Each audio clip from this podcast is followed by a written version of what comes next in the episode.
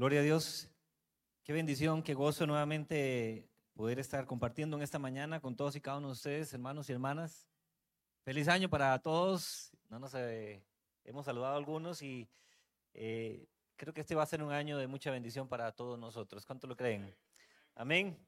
Y a las personas que nos siguen a través de las redes sociales también les enviamos un fuerte y caluroso abrazo donde quiera que nos siguen, eh, indistintamente del país, del lugar donde nos estén mirando. Les enviamos también un fuerte abrazo a todos y cada uno de ustedes, esperando de que la bendición, de que el gozo eh, del Señor nunca se aparte también eh, de ustedes y de sus familias. Amén. Gloria al Señor. Vamos a aprovechar el tiempo en esta mañana para compartir un poco acerca de los tiempos en los que estamos viviendo actualmente nosotros como la iglesia de Cristo. ¿Cuántos son iglesia en esta mañana? ¿Pueden decir amén? Tiempos, hermanos y hermanas, donde cada día que pasa es una eh, es, es, un día menos, ¿no? Para que la venida de Cristo sea una realidad. No sabemos si nosotros presenciaremos ese día en que veremos al Señor venir eh, sobre las nubes a, a, buscar a su iglesia o si eso ocurrirá ya cuando hayamos partido nosotros de esta tierra. Indistintamente de esto, hay una realidad y es que la venida de Cristo está pronta y está cercana. Amén. ¿Cuántos dicen amén? ¿Cuántos están esperando al Señor? ¿Cuántos quieren que el Señor venga pronto? Algunos todavía no están muy convencidos. ¿Cuántos quieren que el Señor venga pronto? Amén. La venida del Señor está pronta y está cercana y conforme los tiempos van avanzando, que por cierto, hermanos, van avanzando bien rápido. ¿Cuántos de nosotros hace algunos años nos poníamos a mirar quizás una película ahí de ciencia ficción, ¿verdad? Y hablaba del futuro y decía en la película año 2023 y usted decía, ah, falta un montón de años para que eso ocurra y eso pase. Y ya estamos viviendo los tiempos.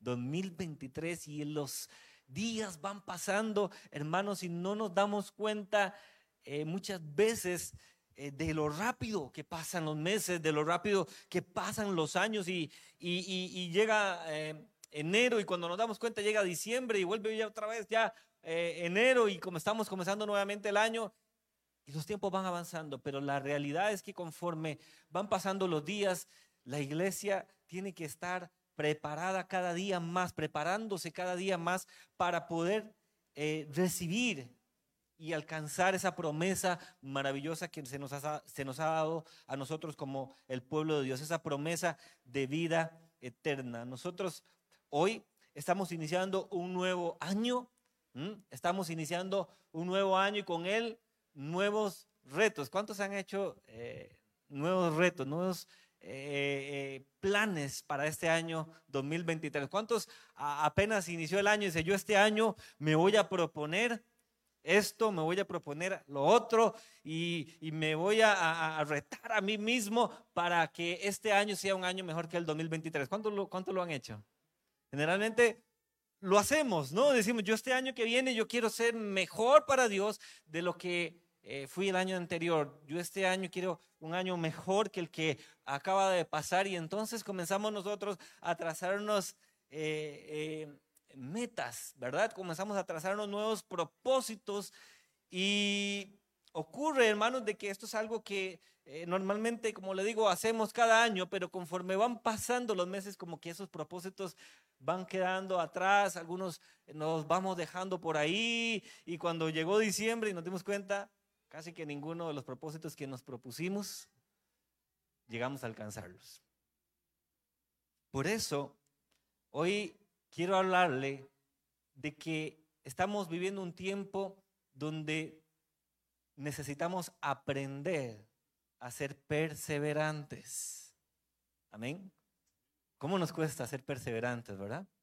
disciplinarnos en algo que nos proponemos, terminar el año y decir, logré, tal vez no todas las metas, pero por lo menos el 80 o el 90% de las metas que yo me propuse al principio de año. ¿Y por qué ocurre esto, hermanos? De que muchas veces nosotros no podemos perseverar. Y es que, así como vienen nuevos retos, cuando empieza un nuevo año, también con eso vienen nuevas luchas. Vienen nuevas circunstancias que vamos a experimentar nosotros que van a poner a prueba nuestra fe. Amén. Vienen situaciones nuevas en las cuales nosotros vamos a tener que tomar decisiones. Situaciones en las cuales muchas veces quizás nos vamos a ver entre la espada y la pared y vamos a tener entonces que tomar decisiones. Momentos donde las circunstancias a nuestro alrededor nos van a decir, ríndete, no sigas adelante, no sigas perseverando, no vale la pena seguir con este propósito, con esta meta que te has trazado. Y es ahí, hermanos, donde nosotros tenemos, es en esos momentos donde eh, venimos a ser probados, donde tenemos entonces que estar preparados para poder permanecer, para poder perseverar aún en medio de las luchas o de las peores circunstancias. Un año donde el enemigo va a intentar, iglesia, con mucho más esfuerzo, intentar desviar nuestro camino del Señor porque así como usted y yo entendemos de que la venida de Cristo está pronta y cercana, así también el enemigo de nuestras almas lo sabe y lo entiende. Amén. Él sabe que su tiempo ya está pronto y está cercano, su tiempo de ser condenado, de ser juzgado. Y como Él comprende y entiende esto, sabe que le queda poco tiempo y entonces, conforme pasan los días, créame que el enemigo de nuestras almas va a intentar cada vez más, con mucha más fuerza, desviarnos de nuestro camino. Y es otra razón por la cual usted y yo también necesitamos estar preparados para que cuando el enemigo venga a intentar sacarnos del propósito de Dios, podamos nosotros perseverar y poder estar firmes. Por eso hoy quiero hablarle, hermanos y hermanas, de tres consejos para enfrentar con éxito este año que inicia. Y si usted quiere tomar apunte, lo puede hacer en esta mañana. Tres consejos, pudiéramos hablar de muchas cosas, pero hoy quise eh, tomar estos tres que considero que son importantes eh, para que al final del año nosotros podamos decir, perseveré, aquí estoy de pie, ¿verdad? Y logré llegar hasta el final. Amén. Así que eh, quiero que empecemos hablando del primer consejo y para eso quiero que vayamos a Mateo capítulo 5 y versículo 25. Mateo capítulo 5 y versículo 25. El primer consejo que quiero darle a usted en esta mañana, hermano y hermana, es, voy a decirle al hermano que nos lo ponga ahí nuevamente en la pantalla, no, no te rindas. Quiero que por un momento usted ponga atención a esta imagen que está ahí a la par, ahí en la pantalla. Esa creo que es una garza, ¿verdad? Y ahí está la ranita, ¿verdad? Que está pronta a ser devorada, pero hay algo interesante en esta imagen, ¿no? La ranita sosteniendo el cuello ahí a la garza, peleando aún por su vida, aún cuando ya eh, está ahí con su cabeza ya en las fauces, ¿verdad? De, de, de, la, de la garza. ¿Cuántos se identifican con esa imagen en algún momento de sus vidas durante el año 2022. Se han visto en una situación difícil, complicada y no se han dado por vencido. Han dicho, yo no me rindo a pesar de que las circunstancias han sido complicadas, han sido difíciles. Yo sigo peleando. ¿Cuántos, cuántos han experimentado eh, durante el 2022 alguna situación de esas que usted dice, no me voy a rendir, no me rindo? A pesar de que ya estoy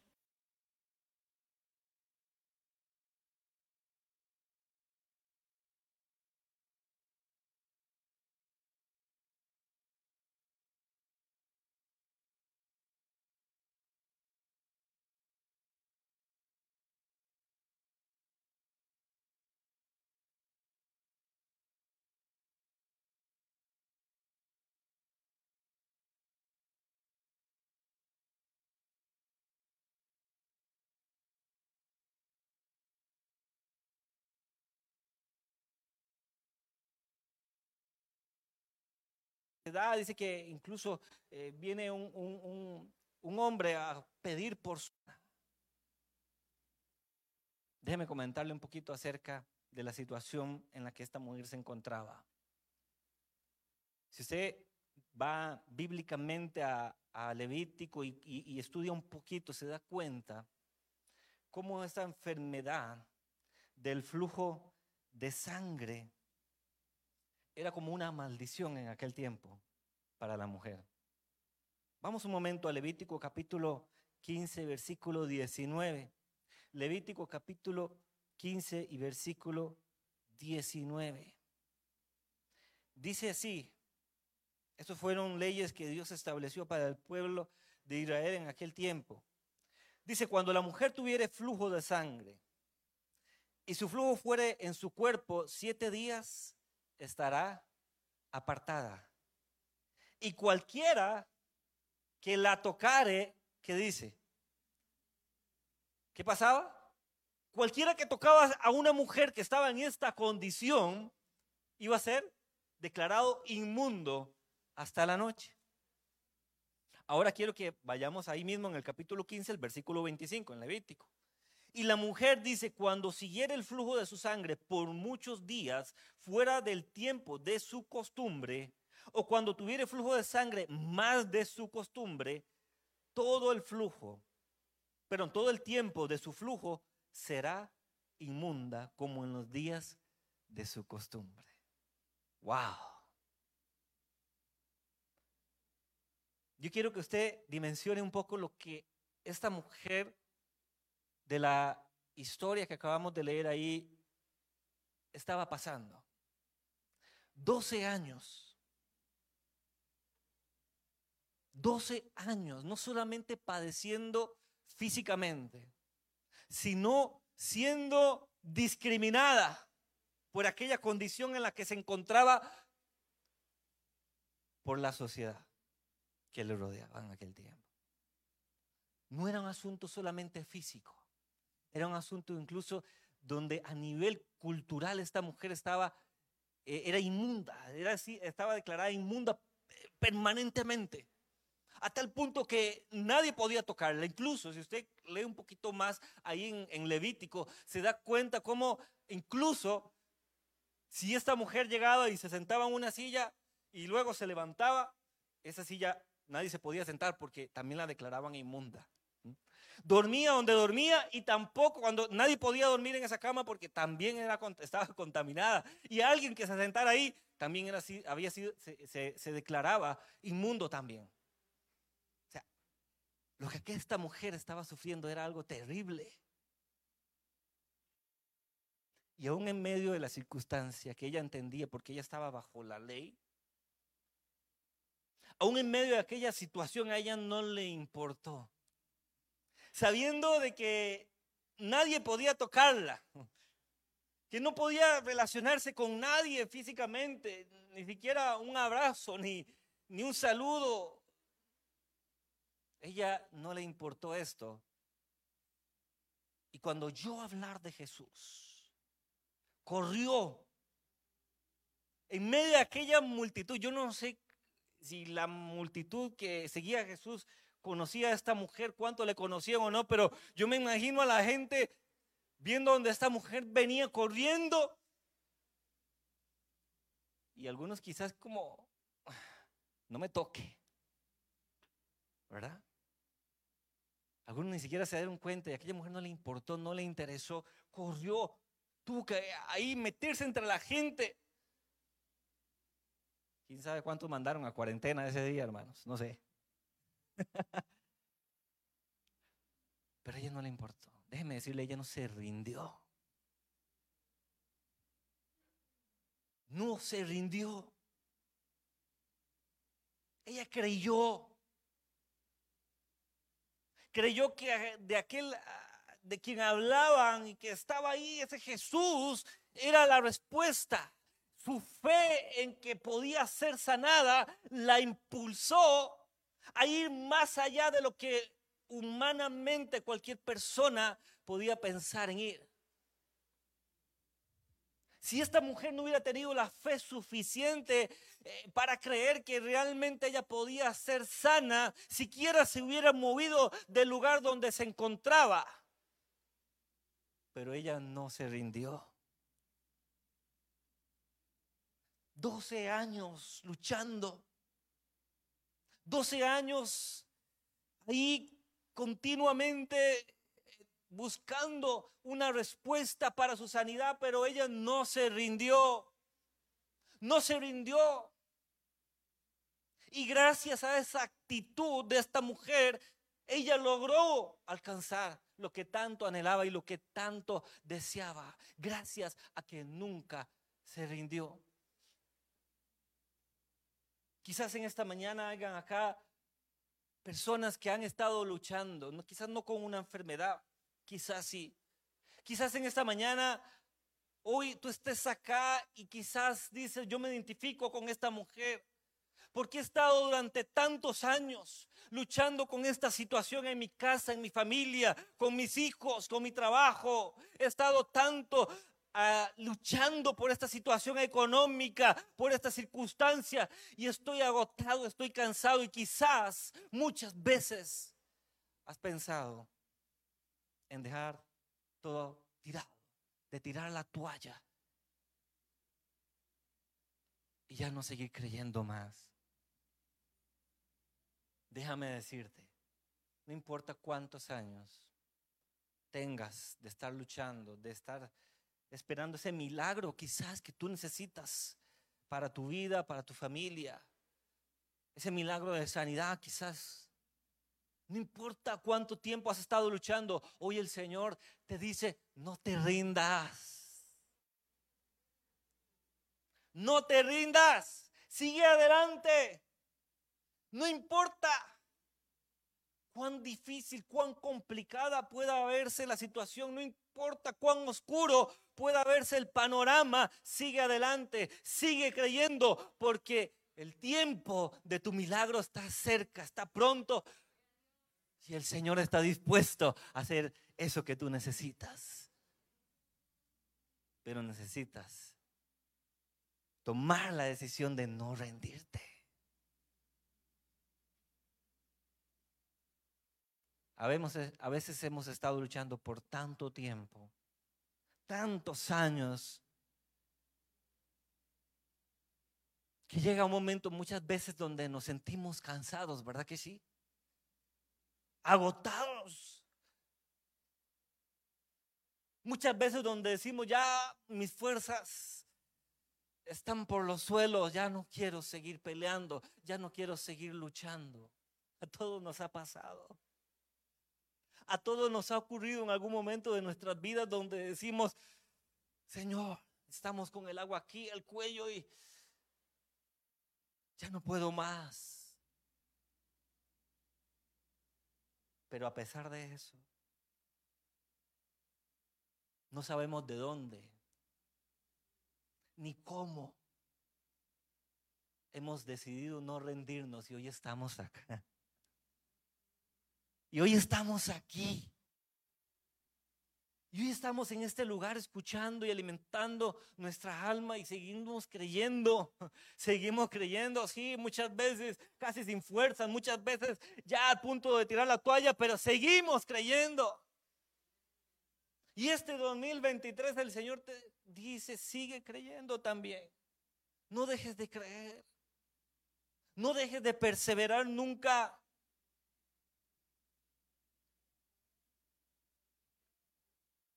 No dejes de seguir adelante. ¿Sabe? Aquella mujer había perdido su salud, su posición social, su, su eh, vida social la había perdido por completo, quizás había perdido mucho, quizás había perdido todo materialmente hablando, pero no había perdido lo más importante, que era su fe.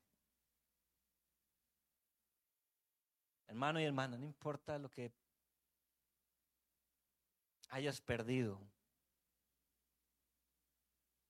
no importa incluso si a tu alrededor quienes te rodean te han hecho a un lado, te han humillado, te han desechado. Sigue creyendo. No pierdas tu fe. No pierdas tu fe. Sigue perseverando. Ahora bien, una fe como la de la mujer de la que acabamos de hablar, no crece si no es alimentada continuamente. Amén. Y es aquí donde quiero entrar al segundo consejo. En esta mañana. Para este 2023, iglesia, alimenta tu fe. Alimenta tu fe. Dígale al que está al lado, alimenta tu fe. Amén. ¿Y cómo es esto, hermano? Mira, la fe es como ese combustible en nuestra vida que nos permite avanzar, seguir adelante. Es ese combustible que nos permite a nosotros seguir luchando aún en los momentos más difíciles y más complicados de nuestra vida. La fe es, eso que nos impulsa a, no rendirnos. ¿Mm? Es eso que nos mueve a nosotros a decir, no importa cuán oscuro pueda parecer la situación, yo voy a seguir adelante. Yo sigo creyendo. Eso es la fe para nosotros. Pero esa fe, hermanos y hermanas, necesitamos alimentarla para que pueda crecer. Yo le hago una pregunta en esta hora a usted y respóndaselo usted mismo. De 1 a 10, ¿de qué tamaño es tu fe? Donde 10 es el mayor nivel de fe que puedas tener. Haz un cálculo, más o menos tú te conoces. ¿Cuál es tu nivel de fe en ese momento? Tal vez algunos dirán, bueno, me ha costado, el año pasado fue un año difícil y a veces como que quise como tirar la toalla y a veces me cuesta seguir creyendo y, algunas veces eh, caí, dejé todo ahí a un lado y cedí ante la opresión de la situación, del problema, de la necesidad. Y tal vez diga, bueno, creo que tal vez un 4, un 5, alguien diría, un 7, un 8, no sé. Pero indistintamente, diariamente, nosotros tenemos que entender que es necesario alimentar nuestra fe. Amén.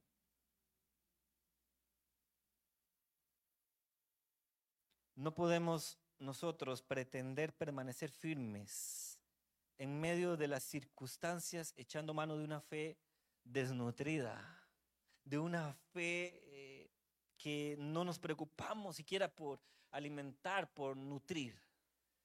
Para enfrentar este 2023, hermanos, necesitamos una fe bien alimentada, bien nutrida. Y usted me preguntará en esta mañana, ¿y cómo hago yo para alimentar mi fe. Le voy a dar tres formas que la palabra del Señor nos habla que podemos poner en práctica, tres herramientas para alimentar nuestra fe. Número uno, oyendo la palabra de Dios. Amén. Usted sabe que al oír la palabra de Dios, nuestra fe, esa fe en la que nosotros hemos decidido creer, es alimentada. En Romanos capítulo 10 y versículo 17, el apóstol Pablo dice, así que la fe es por el oír. ¿Y el oír de qué? De la palabra de Dios. Este año que comenzamos, iglesia, esforcémonos por estar escuchando la palabra de Dios, por buscar cada día aprender más de los maestros que Dios ha puesto para con su iglesia. Busquemos cada día estar escuchando palabra, alimentando nuestra fe.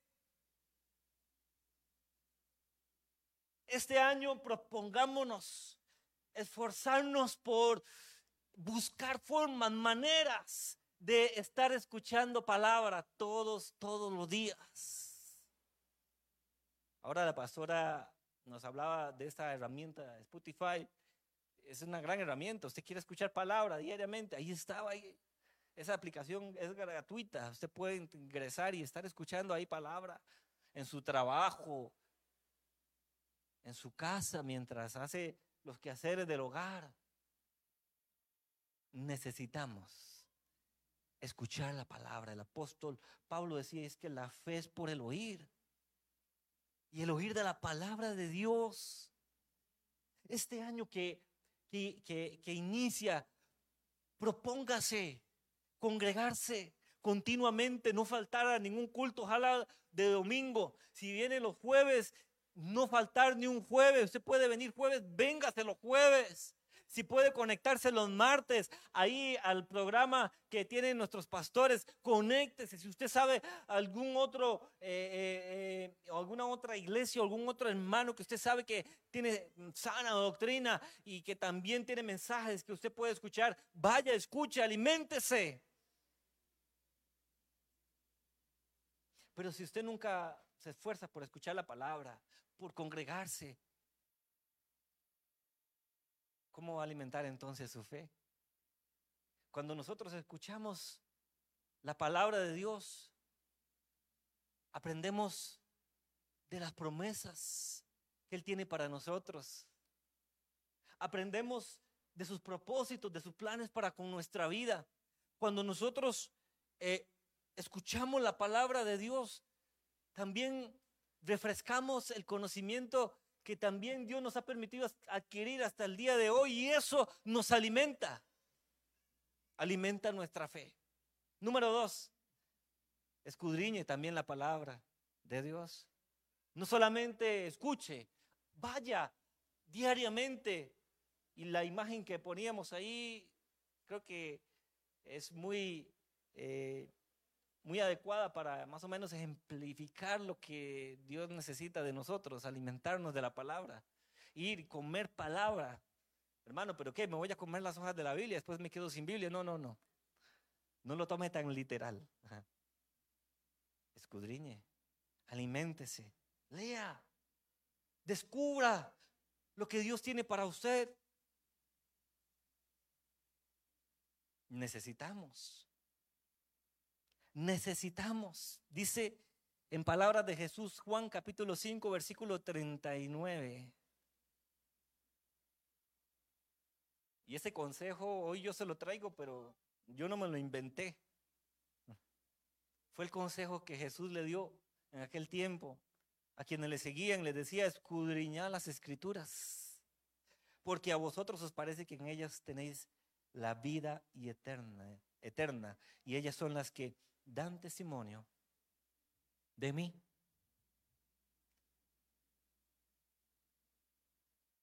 ¿Cuántos de los que estamos acá en algún momento difícil que hemos vivido, hemos ido a la palabra de Dios y hemos encontrado respuesta ahí para esa situación? ¿Cuántos de nosotros en un momento complicado, quizás ya de desesperación, hemos ido a la palabra y, el Señor nos habla y usted dice, wow? Es que esto era lo que yo estaba necesitando. Es que esto es lo que eh, yo necesitaba oír de alguien, escudriñar y aprender y que me recordaran lo que eh, Dios tiene para mí. Aquí está. Pero si usted tiene la Biblia en su casa y la abre cada vez que viene los domingos, nada más, y no se preocupa durante la semana por abrir la palabra y escudriñarla, ¿cómo espera entonces poder tener una fe fortalecida cuando vengan las pruebas?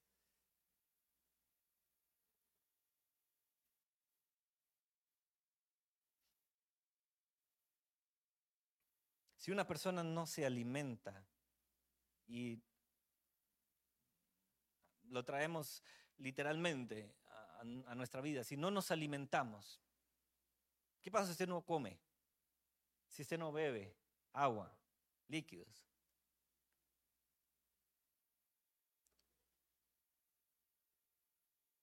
Es débil, nos sentimos débiles, ¿verdad que sí? Nos debilitamos. Y Dios guarde ahora con estos vientos, ¿verdad? Que han habido estos días. Usted no puede salir ni a la puerta de su casa porque se lo lleva.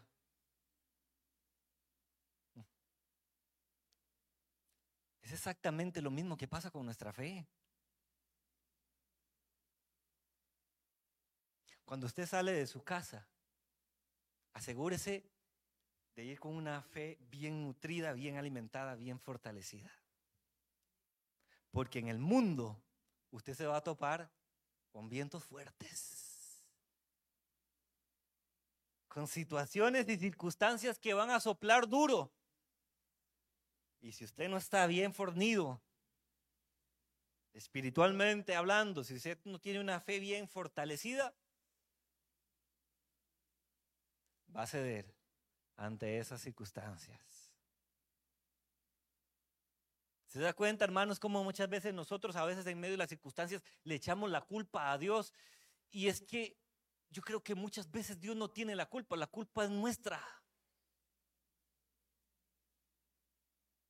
Déjeme decirle algo. Dios ya hizo lo que tenía que hacer por nosotros. Él hizo lo que necesitábamos que alguien hiciera por nosotros porque nosotros no podíamos hacerlo. Cuando Cristo murió en la cruz del Calvario, pagó el precio por el pecado nuestro, ese precio que nosotros no podíamos pagar. Así que si Cristo no hubiera muerto en la cruz, usted y yo estaríamos en un gran problema. Pero ya Él pagó por todos nosotros y ahora lo único que Él nos pide es que creamos. Él nos dijo, ya la cuenta está pagada. Lo único que usted tiene que hacer es llegar hasta el final.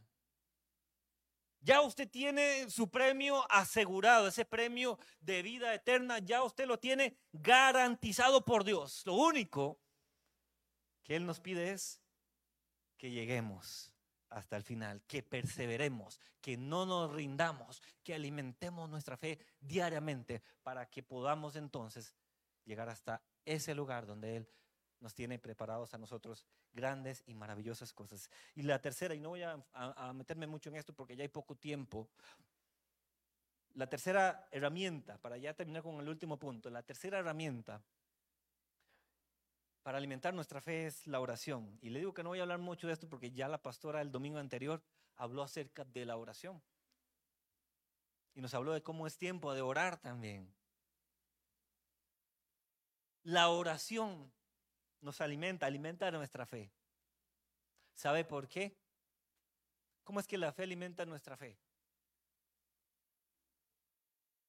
Yo he puesto este ejemplo en otras ocasiones, pero siempre que hablo de este tema, me gusta poner este ejemplo. ¿Usted puede confiar en una persona que no conoce? ¿Usted confiaría en alguien que usted no conoce? Creo que ninguno de nosotros pondría su confianza en una persona desconocida, ¿cierto? Porque para confiar en alguien necesitamos conocerlo. Y en la medida que lo conozcamos, entonces vamos a ir aprendiendo qué tanto podemos confiar en esa persona. ¿Verdad que sí? Es exactamente igual con Dios.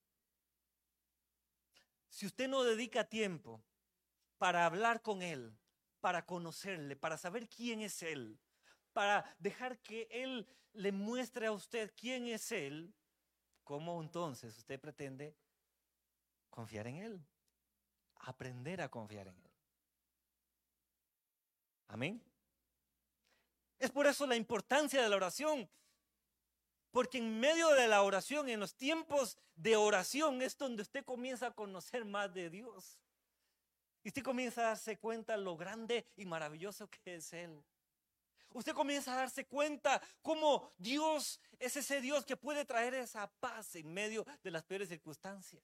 ¿Cómo es ese Dios que puede venir a traer en las peores tristezas ese gozo que usted no entiende y no comprende? Usted conoce al Dios que puede venir a, ti en las peores circunstancias y abrazarte y puede sentir su abrazo y diciéndote todo va a estar bien.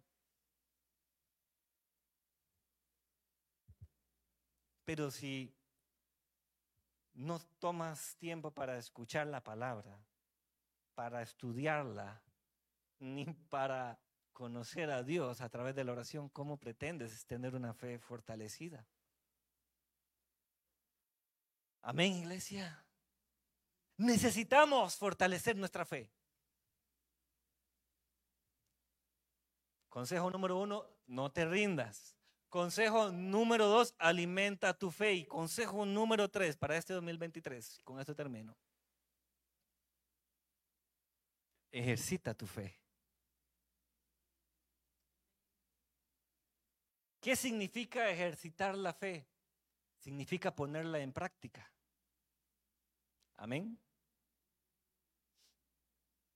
Las personas que les gusta ir al gimnasio necesitan alimentarse bien, ¿verdad que sí? ¿Verdad que necesitan alimentarse bien? Yo no he visto una persona que no se alimenta ahí todo enclenque, ahí intentando ir al gimnasio, alzar una pesa ahí de no sé cuántas libras. Primero se alimenta. Tiene que seguir, tiene que seguir una disciplina de, de eh, dieta especial, ¿no? Para poder generar músculo y, ¿verdad? Pero no basta con alimentarse, ¿verdad que no? ¿Qué necesita? Para estar fornido. No solamente alimentarse, ¿verdad? ¿Quién necesita? Necesita ejercitarse, ir al gimnasio y poner en práctica, ¿verdad? Es lo que tenemos que hacer nosotros con nuestra fe también ponerla en práctica, hermano. ¿Y cómo es eso de poner en práctica la fe? ¿Cómo hago yo para hacer eso? Cuando vengan las pruebas, cuando vengan las dificultades, demuestre, demuestre su fe, demuestre lo que usted está hecho, demuestre cuánto se ha alimentado, cuánto se ha fortalecido y diga, aquí voy, que vengan los problemas, que vengan las situaciones, que venga lo que se venga aquí, yo estoy, voy a estar firme. Y más bien, esta situación, en lugar de hacerme, eh, sentir eh, débil, me voy a hacer más fuerte. Por eso dice la palabra, diga el débil, fuerte soy. Diga el débil, fuerte soy.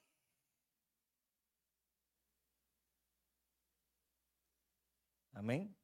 Ejercite su fe porque déjeme decirle algo, hermano. De nada vale que usted escuche la palabra, escudriñe la palabra, y tenga una disciplina de oración si usted no pone en práctica eso. Si en la primera circunstancia que viene a su vida usted dice, no, ya Señor, voy a dejar todo botado, ya no quiero seguir más. No. Ejercite su fe, póngala en práctica. Hay una frase muy bonita respecto a la fe para que nosotros podamos hacerla crecer. Y es que nosotros necesitamos utilizar nuestra fe para producir más fe. ¿Qué significa esto? En la medida que usted le crea a Dios, ponga en práctica su fe y ejercite tu fe, cuando usted vea la respuesta de Dios a esa fe, eso le va a ayudar a que su fe aumente también. Pero no le pase lo que le pasa a mucha gente, hermano y hermana. Hay gente que ha pasado pruebas dificilísimas, complicadísimas, situaciones duras. Y ha sabido permanecer y le ha creído a Dios y Dios se ha manifestado y ha obrado milagros. Pero pasa el tiempo y los años y se le olvida lo que Dios hizo lo que Dios ya había hecho.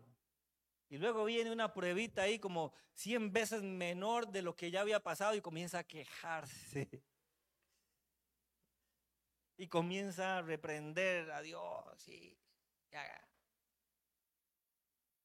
que no seamos como esas personas, no utilice su fe para aumentar su fe. Aprenda a creerle a Dios. Recuerde, si yo pusiera hoy aquí un micrófono aquí adelante e invitara aquí a que ustedes puedan venir y dar testimonio de las cosas que Dios ha hecho, yo creo que todos por lo menos, cada uno de nosotros tenemos una sola cosa, mínimo, como mínimo una, yo sé que son muchas, en las que podemos venir a testificar de las cosas que Dios ha hecho en nosotros y en nuestra vida. Cuando usted predica la palabra, usted está ejercitando su fe. Cuando usted da otros testimonios de lo que Dios ha hecho en usted, usted está ejercitando su fe. ¿A cuántos les ha tocado en algún momento darle un consejo a alguna persona que está pasando por una circunstancia similar a la que ya ha pasado usted? Y esa, ese consejo que usted le da a esa persona lo fortalece también a usted. ¿Cuánto, cuánto les ha pasado? Es que yo ya pasé por esa situación y mira, yo te aconsejo, mira, sigue confiando, sigue creyendo al Señor. Y quizás en ese momento que tú estás dando ese consejo, tú estás pasando por una situación quizás diferente, pero por una situación difícil. Y ese consejo que tú diste te fortaleció también porque te recordó lo que Dios había hecho en ti y te impulsó a seguir creyendo en esa situación que tú estás pasando. Por eso es importante que nosotros tengamos una vida de testimonio continuo, predicando, llevando la palabra a otros, porque eso también ejercita nuestra fe. Amén. Voy a invitar a, hermano Gun Israel que pase por acá y no sé si alguien más tiene que pasar con él, pero en esta mañana quiero de verdad que, iglesia, podamos llevarnos estos tres consejos y que podamos meditar en ellos en estos días, durante este año, y que podamos ponerlos en práctica. Amén. En medio de nuestras vidas. ¿Usted quiere un año exitoso? ¿Cuántos quieren un año exitoso? Un 2023 bendecido, un año 2023 donde al final usted pueda decir, he ganado la batalla, he, logrado mi objetivo, he logrado lo que me propuse. ¿Cuántos quieren eso? Amén. Hay quienes han propuesto en este año 2023, este año, y dice, bueno, yo no me congregaba antes, pero este año yo voy a comenzar con las baterías puestas. Este año me voy a proponer a comenzar a buscar de Dios, este, como realmente Dios espera que yo le busque. Voy a comenzar a congregarme. Quizás muchos de los que están acá se han hecho ese propósito. Quizás muchos de ustedes han trazado esas metas, pero para lograr llegar al final, toma estos tres consejos. No te rindas. Manténlos ahí siempre presente. No te rindas. Alimenta tu fe y ejercita tu fe. voy a invitarle a que se ponga sobre sus pies en esta hora. Y las personas que nos siguen a través de las redes en esta mañana también. Yo quiero invitarle, quiero Yo quiero invitarle en esta mañana a que podamos comprometernos con el Señor en este día, a poner en práctica estos tres consejos en este año. A veces nos cuesta comprometernos, ¿verdad que sí?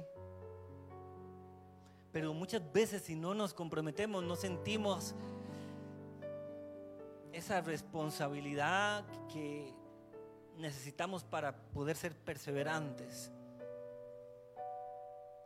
Y yo quiero invitarle entonces a usted y a los que nos siguen a través de las redes a que podamos comprometernos con el Señor en esta mañana, a no rendirnos, a seguir, a que seguiremos creyendo en Él a pesar de lo difícil que puedan parecer las circunstancias, por más difícil que puedan parecer en este año 2023. A que nos vamos a esforzar por alimentar nuestra fe, a escudriñar la palabra, a orar, a escuchar la palabra. Y que no solamente vamos a hacer eso, sino que también vamos a ejercitar nuestra fe y vamos a ponerla en práctica. Iglesia, Dios tiene cosas maravillosas para todos y cada uno de ustedes en este año que viene, en este año que estamos ya iniciando para los que nos siguen. Dios tiene cosas grandes y maravillosas para ustedes en este año 2023, pero es necesario que creamos. Que así como la mujer eh, con aquel flujo de sangre no dejó de creer, nosotros tampoco dejemos de creer. Y si Dios tiene cosas grandes y maravillosas para nosotros este año, pero vendrán pruebas, iglesia. Vendrán momentos donde vamos a ser confrontados y vamos a tener que tomar decisiones y decir, yo voy a seguir, no voy a, doblegar mi fe, voy a seguir creyendo. Yo le invito ahí donde está, incline su rostro y los que nos siguen a través de las redes, que puedan también ahí donde que se encuentren y decirle al Señor, Señor, en este día, hoy domingo 22 de enero del 2023 Yo quiero comprometerme contigo, Señor, a ser perseverante, a no dudar de lo que tú tienes para mí, para mi vida, a no dudar de que tú realmente tienes cuidado de mi vida y de todo lo que está a mi alrededor, que sin importar lo que pase, que sin importar lo que ocurra, tú tienes un propósito y tienes un plan que cumplirás con mi vida cueste lo que cueste. Dile al Señor en esta mañana, Señor, yo me comprometo a no rendirme nunca. Dile, yo me comprometo, Señor, a dedicar más tiempo en mi vida para alimentar mi fe, para oír tu palabra, para escudriñarla. Y no solamente eso, sino yo me dispongo, Señor, a poner en práctica esa fe para que cuando vengan las circunstancias, para que cuando vengan los problemas, yo voy a pararme firme, aun cuando vengan las tormentas, los vientos más difíciles, yo estaré en pie y seguiré creyendo. Y seguiré creyendo. Padre, gracias. Quiero que cantemos este canto. Tiene una letra maravillosa en esta mañana y con esto cerramos ya. Sabes, el Señor, si tú estás hoy acá y los que nos siguen, si el Señor te ha permitido escuchar esto en esta mañana, este mensaje, es porque Él te ha traído con cuerdas de amor, es porque Él te ama. Te ha acercado a Él. Tú no hay, no hay otra razón más por la que tú estés hoy acá, que es porque el Señor te ama. Él te ama. Te ama a los que están escuchando este mensaje hoy en vivo, lo están escuchando ya grabado, no los estás por casualidad, es porque el Señor te ama y Él te ha traído en este día con cuerdas de amor para decirte, todo va a estar bien.